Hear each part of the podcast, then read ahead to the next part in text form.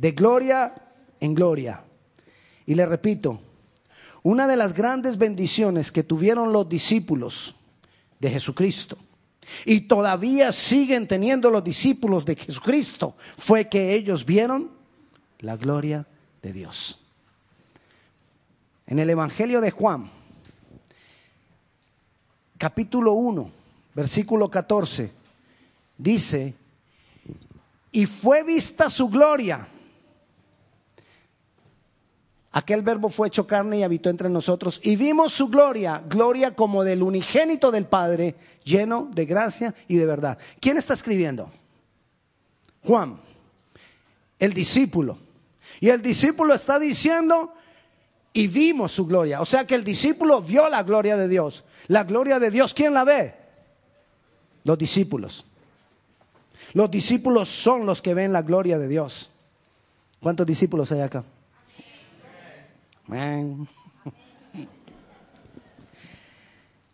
Hay diferentes manifestaciones de la gloria de Dios. La manifestación de la gloria de Dios es progresiva. Nadie ha visto la gloria de Dios de un momento a otro así. No, no. Es progresiva. Cada vez es un poco más. Así ocurrió con la humanidad. Y así debe ocurrir con cada uno de nosotros. Primero, Dios se manifestó como el Dios justo. El Dios justo que decía, y no tendré por inocente el malvado. El pecador debe pagar.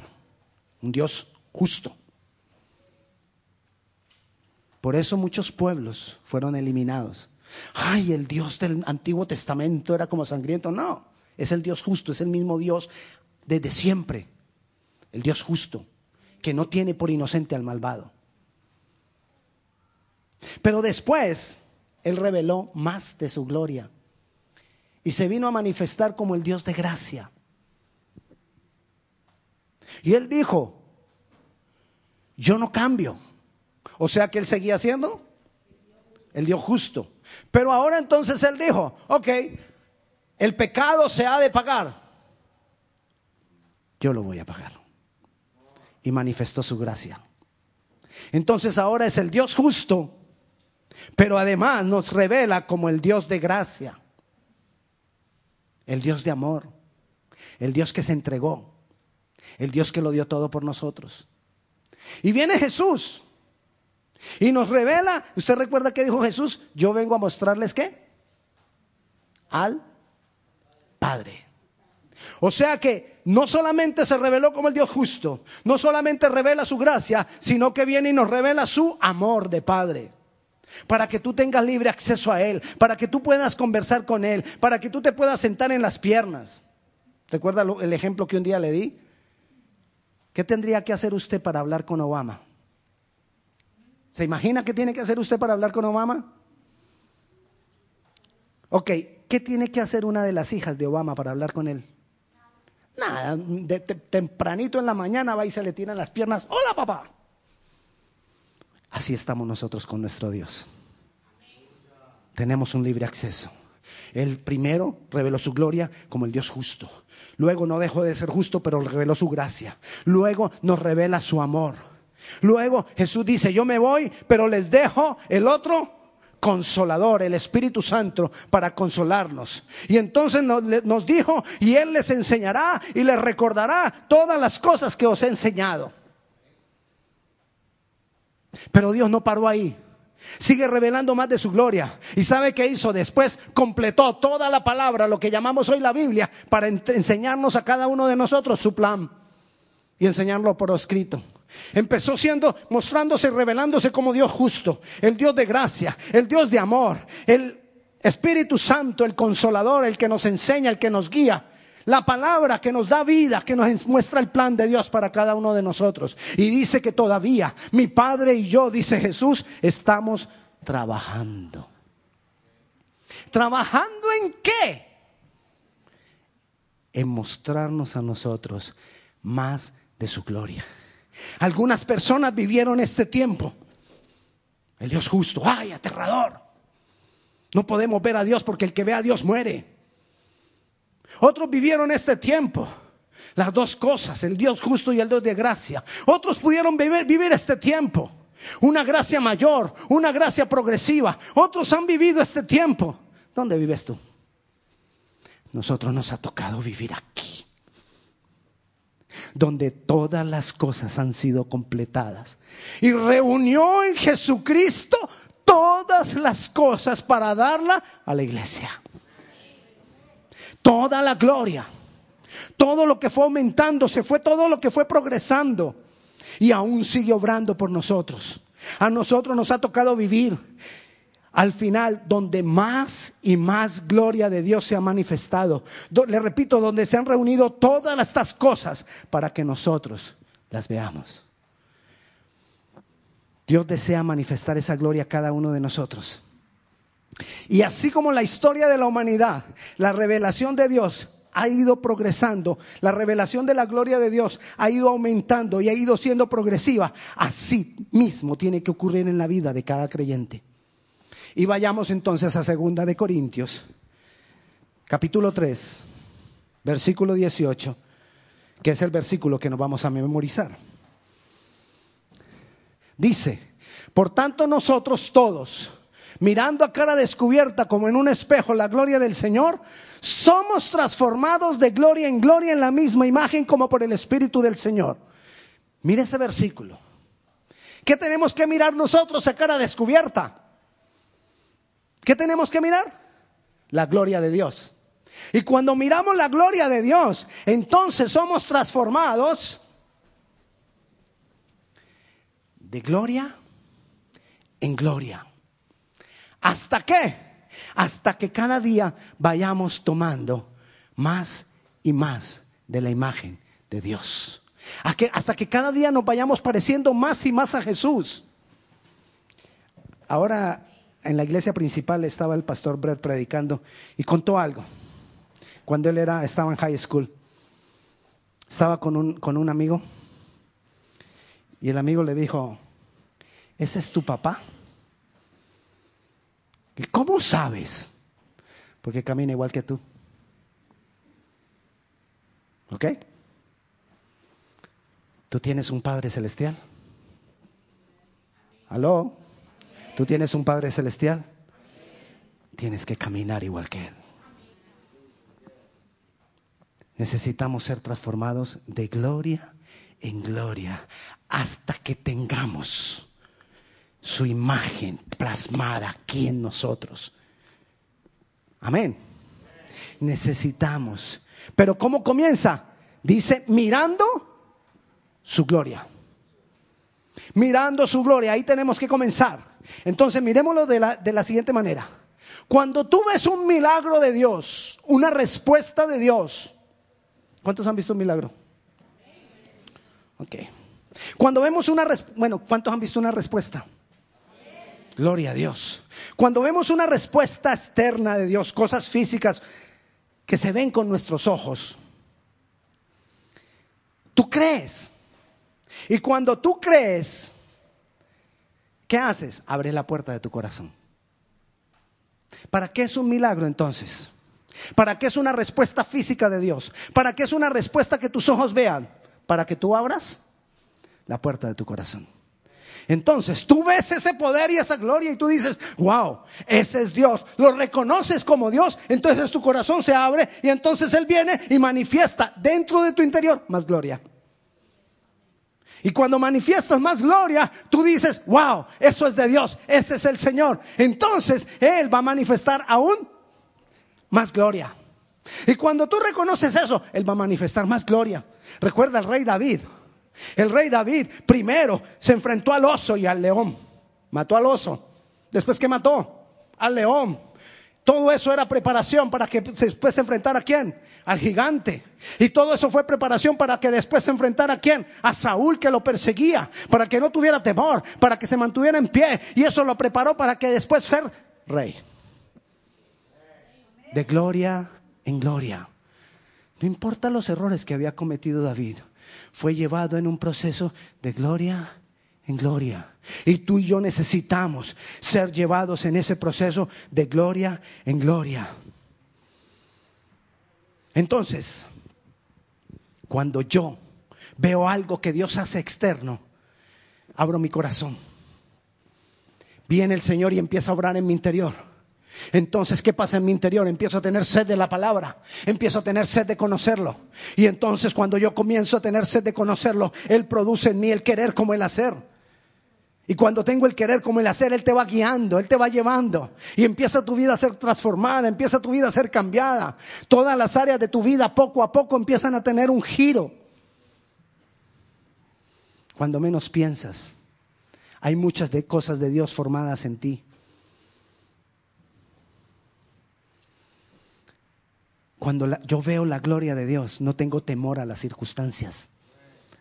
Cuando yo veo la, gloria de Dios, no tengo temor a lo que pueda pasar a mi alrededor, sino que sigo adelante, espero en Dios.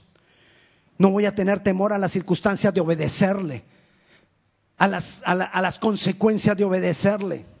Hay consecuencias cuando obedecemos a Dios. Hay gente que se burla, hay gente que te señala, hay gente que te aísla, hay gente que se olvida de ti porque obedeciste a Dios. Pero no tenemos temor porque estamos viendo la gloria de Dios. Pero ¿sabe qué dijo Moisés? ¿O qué dice la Biblia de Moisés? Que él, como mirando al invisible, él se mantuvo como viendo al invisible, dice la palabra. En Hebreos capítulo 11, Versículo 27. Todo el capítulo 11 de Hebreos habla de hombres y mujeres de fe. Hombres que se mantuvieron en fe siendo transformados de gloria en gloria, de gloria en gloria, de gloria en gloria. Pero ¿sabe cuál fue la clave? La clave fue, como dice de Moisés, como viendo al invisible. No dice como que vio viendo. Usted, usted sabe español, ¿verdad? Viendo. La terminación endoando. ¿Qué es la terminación endoando en un verbo? Presente continuo. Un continuo presente. Algo que no para, algo que no deja de ser. O sea que él estaba, él no vio al invisible. Él estaba viendo al invisible. Él no dejaba de ver al invisible. Él seguía caminando dándole la gloria al invisible, al Dios poderoso. Pero ¿sabe que a veces nos pasa a nosotros? Que le doy la gloria de Dios en algo y ahí me quedo. Pastor, yo vi la gloria de Dios. No dice yo estoy viendo la gloria de Dios, sino yo vi una vez. Y de ahí para acá Ay, intentando, pastor, intentando. Ahí sí él ando, intentando. Necesitamos nosotros ver a Dios en todas las situaciones cotidianas de la vida. Porque cuando tú empiezas a ver a Dios en todas las condiciones, en todas las situaciones cotidianas de la vida, entonces lo estás viendo y, y sin darte cuenta, tú estás de a poco a poco de gloria en gloria. En las cosas pequeñas, dale la gloria a Él. Reconócelo a Él en las cosas pequeñas. Aun cuando está buscando un parking. Y hayas el parking, que tú le puedas decir, gloria a Dios, tú me lo diste. Ah, no, fue que la señora se demoró y entonces yo le llegué primero. Ah, es que yo soy un gran driving driver. Eso. Yo soy muy bueno. ¿Por qué no le das la gloria a Él? En las cosas pequeñas, en las cosas, cotidianas. Porque queremos ver los grandes milagros, pero no hemos comenzado a darle la gloria a Él en las pequeñas cosas. Cuando Dios hace algo visible, cuando Dios te da una respuesta, cuando Dios hace un milagro o cuando Dios tiene manifestaciones físicas, Dios lo hace para que la persona abra su corazón. Cuando oramos por una persona y la persona se cae, yo una de las cosas que le preguntaba a Dios, ¿y, ¿y para qué se cae? ¿Cuál es el propósito? Yo le decía, Señor, ¿cuál es el propósito? Yo sé que tú no haces nada sin un propósito. ¿Y cuál es el milagro en que una persona se caiga? Y se lo pregunté por mucho tiempo. Y no era que yo no creía cuando las personas se caían, porque hasta que me, me tumbó a mí. Y ahí yo con, más empecé a preguntarle, ¿y para qué se cae uno? ¿Dónde está el milagro? ¿Para qué es eso? Y un día él me dijo, porque en ese momento la persona dice, wow, es Dios. Y cuando me reconoce, abre mi corazón y yo obro en su interior. Cuando hay una manifestación en tu vida, sea que sudas, sea que sientes calor mientras alabamos, sea que sientes ganas de llorar, sea que sientes aún un temor de, Dios como de que tienes que obedecerlo. Todas esas cosas Dios las permite solamente para que tú reconozcas que Él es. Y cuando tú reconoces que Él es, tú abres tu corazón. Hay veces solamente sentimos una paz. Ay, pastor, a mí me gustan las alabanzas porque siento una paz. ¿No te das cuenta que eso es que Dios lo está haciendo para que tú abras su corazón? Tú abras tu corazón. Porque Él quiere obrar en tu ser interior. ¿Recuerda de Marta y María? Las hermanas de Lázaro. ¿Sí las recuerdas? Bueno, en, cuando están contándonos la historia de Lázaro, cuando Lázaro fue resucitado, ¿saben qué pasó?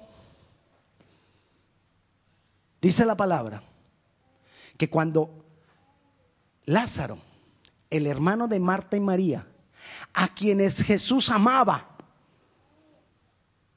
o sea que ¿qué eran de Jesús? Amigos. Ellos caminaban con Jesús. Ellos andaban con Jesús. ¿Usted cree que ellos habían visto milagros? Claro que habían visto milagros. Ya habían visto la gloria de Dios en, algunas cosas. Y viene Jesús y le dice a Marta, no te he dicho que si creyeres, verás la gloria de Dios. Lo que le estaba diciendo es, no te he dicho que si me dan la gloria en unas cosas, entonces vas a ver mi gloria en otras cosas mayores. Tú quieres ser transformado de gloria en gloria. Necesitas darle la gloria a Dios en unas cosas primero. Fue como lo leímos ahora. Viendo su gloria, entonces Él nos transformará de gloria en gloria. En cosas pequeñas, en cosas del diario vivir. Yo, yo, yo, me elevo con muchas cosas. Varias veces se me queda la llave del carro dentro. Y me toca darle la gloria al Señor. No por mi olvido, por su gracia, por su misericordia, porque me ayuda a abrirlos. Ya voy aprendiendo ya a abrirlos. Y yo le digo, ay Señor, no le miento, una vez se me dañó la ventana del carro, no, no bajaba ni subía. Le dije a mi hijo, ahí está. Le dije a él, estábamos en Florida, oremos para que se, se abra la ventana. En Florida una ventana cerrada es cosa seria. Es preferible que se quede abierta. Yo le decía, Señor, prefiero que se quede abierta, pero no me la deje cerrada. Y oramos. Ay, nos miramos. La ventana bajó. Le dimos la gloria a él. En una ventana. Ay, pero tan darle la gloria a Dios por una ventana que se baja. Pues sí. Porque estamos siendo transformados de gloria en gloria. En un examen, muchachos, en un examen que Dios te ayuda en la universidad, en la escuela, en una situación, en algo que, que se te pasó el tiempo y te lo aceptan todavía. Todo eso es que darle la gloria al Señor. Todo lo que Dios hace externo es sencillamente para que tú le des a Él la gloria y entonces abres tu corazón y Él te lleva a más. Para eso es un milagro. Dios no hace milagros, ah, voy a hacer un milagro pues, para ver. No. Dios no hace un milagro para ver Él, para que veas tú y para que creas tú y para Él poderte ir transformando de gloria en gloria de gloria en gloria. Pastor, ¿y qué pasa si yo no siento nada cuando oran, cuando está la alabanza? Yo no siento nada, ni siquiera paz. No importa. Lo más importante no son las manifestaciones, lo más importante es que tú abras tu corazón a Él. Así que si tú no sientes nada, abre igual tu corazón a Dios. Porque es lo que quiere obrar en tu ser interior. Lo importante no son las manifestaciones externas. Lo importante es cuando tú abres tu corazón y decides mantenerte pegado a Él. Y decides caminar pegado a Él. Entonces Él te va llevando de gloria en gloria como viendo al invisible. En toda situación, en todo problema. Y aprendes a ir caminando en Él. ¿Sabes qué, qué pasó con Pablo? El gran Pablo. El duro. Pablo era un duro. ¿Y sabes qué pasó con Pablo? Dice la palabra que tenía un aguijón, quizás una enfermedad o una situación espiritual. Pero lo más importante es lo que él entendió respecto a esto. Vayamos a Segunda de Corintios, capítulo 12. Segundo, segunda carta de, al apóstol Pablo a los Corintios, el capítulo 12, versículos 7 y 9. Dice, y para que la grandeza de las revelaciones no me exaltase desmedidamente, me fue dado un aguijón en mi carne, un mensajero de Satanás que me abofetee, para que no me enaltezca sobremanera. Respecto a lo cual tres veces he rogado al Señor que lo quite de mí, y me ha dicho, bástate mi gracia, porque mi poder se perfecciona en la debilidad. Por tanto, de buena gana me gloriaré más bien en mis debilidades para que repose sobre mí el poder de Cristo. Hay personas que quieren vivir de los milagros. ¿Y sabe qué le dijo Dios a Pablo? Para que no vivas de los milagros, para que no vivas de las manifestaciones externas, ahí tienes un aguijón. Algo que te está molestando, algo que te está haciendo que nunca te despegues de mí. Ese era el aguijón de Pablo. Algo que hacía que él mantuviera siempre su mirada en Dios. Que él mantuviera siempre pegado de Dios. Que él mantuviera siempre como viendo al invisible. Que él se mantuviera siempre no esperando los milagros, no esperando las respuestas, no esperando las manifestaciones externas, sino pegado de Dios. Pastor, entonces, ¿qué? ¿Necesitamos manifestaciones o no necesitamos manifestaciones? Pues si Dios te da manifestaciones, abre tu corazón. Y si no te las da, abre tu corazón, porque lo más importante es que estemos pegados de Él. Porque Él quiere que nosotros seamos transformados de gloria en gloria. Para que no vivas solamente de milagros, necesitamos estar ahí. Dios le dijo a Pablo, para que no te enaltezcas, bástate mi gracia Pastor, pero es que hay muchos problemas en mi vida. Bástate la gracia de Dios. Pégate de Él. Pastor, pero es que son años y las cosas no cambian. Bástate su gracia, bástate su amor. Su amor te da a ti la fortaleza para continuar adelante a pesar de las circunstancias, a pesar de las situaciones. Te estoy hablando de las situaciones que no cambian porque vienen de, de afuera, no de las que no cambian porque tú no eres el que ha cambiado. Hablo de las situaciones externas, no las que tú has provocado. Hablo de las situaciones externas, no las que tú por decisiones erradas has causado. Porque cuando tú las has causado, yo te diría, bástate la misericordia de Dios. Que sea misericordia por los errores que hemos cometido. Pero si estás pegado de Él, Él te va transformando de gloria en gloria. Bástate mi gracia. ¿No ves cambios? Bástate, tú, bástate mi gracia, te dice el Señor. Métete conmigo, pégate de mí, no te separes de mí. Porque es que a veces buscamos a Dios solo si hay respuestas. A veces buscamos a Dios solo si hay, si hay manifestaciones. A veces buscamos a Dios solo si hay milagros. Pues no. Bástate mi gracia, dice el Señor.